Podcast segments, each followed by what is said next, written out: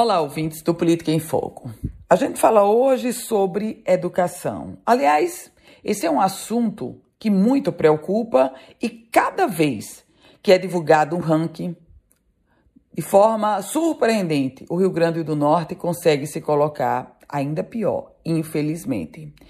Nós somos o estado com o segundo maior índice de evasão escolar. E agora, mais um dado é divulgado e traz o Rio Grande do Norte tem o pior ensino médio público do Brasil.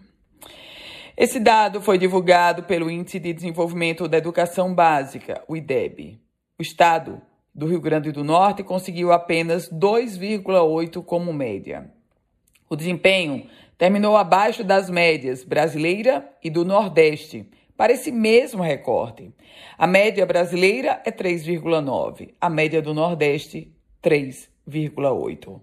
O Paraná conseguiu o melhor desempenho do Brasil entre estudantes de escolas estaduais, com 4,6, ou seja, 1,8 a mais do que o Rio Grande do Norte. Estados nordestinos como a Paraíba, vizinho aqui, Alagoas, Sergipe e Piauí também atingiram números muito acima das estatísticas do Rio Grande do Norte. E lhe digo mais, que o péssimo desempenho no exame aprofunda uma tendência, infelizmente, de queda nas notas da rede estadual de ensino.